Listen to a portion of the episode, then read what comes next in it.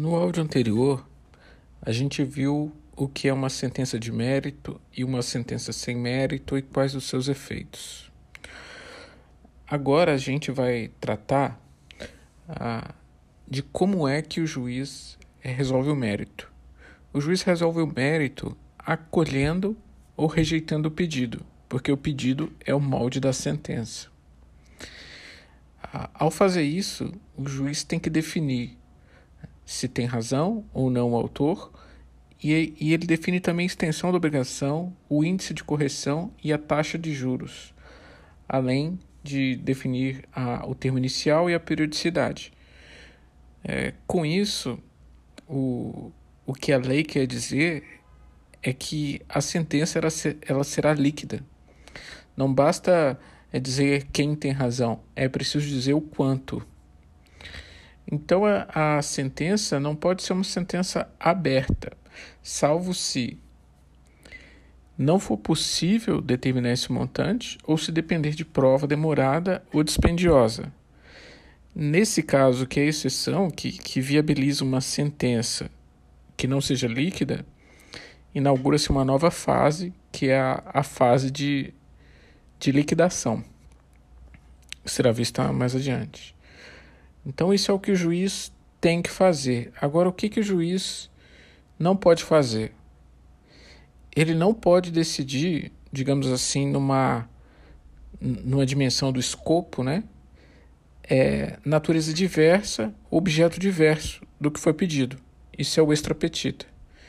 E no que toca a, a quantidade da sentença, outra dimensão, né? se é mais, se é menos, ele não pode decidir a quem nem além.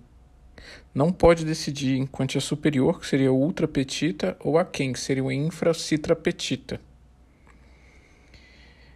E uma vez que o juiz profira a sentença, ele não pode mais alterar essa sentença, salvo se for para correção de inexatidão material ou erro de cálculo.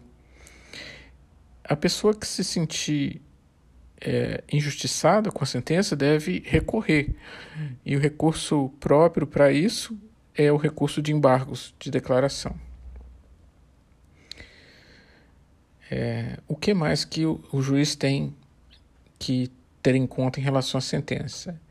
Ele tem que levar em consideração o fato novo, é, de ofício a pedido, é, que é aquele fato que ocorre ou, se toma conhecimento no curso do processo, desde que ele é, afete a esfera de direito das partes, seja no aspecto constitutivo, modificativo ou extintivo do direito.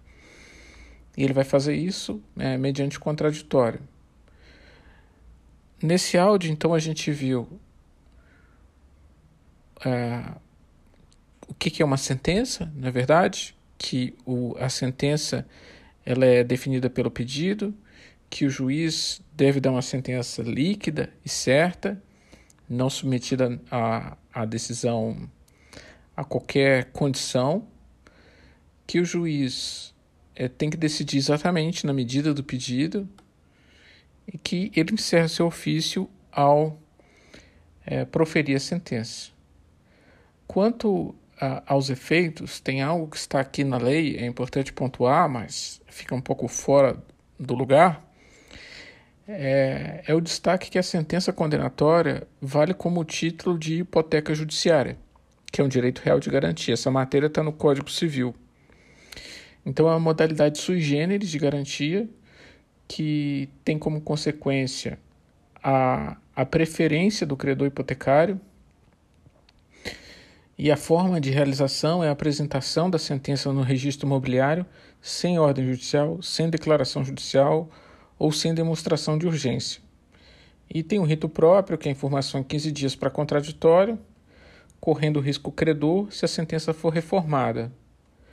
Então, a, o, o, que, o que acontece é que nessa parte a lei é, registra um, um, esse efeito da sentença, que é valer como título de hipoteca judiciária, e isso é só um, uma uma característica que eu acho que está um pouco fora de lugar e que merece aprofundamento uh, no posto futuro.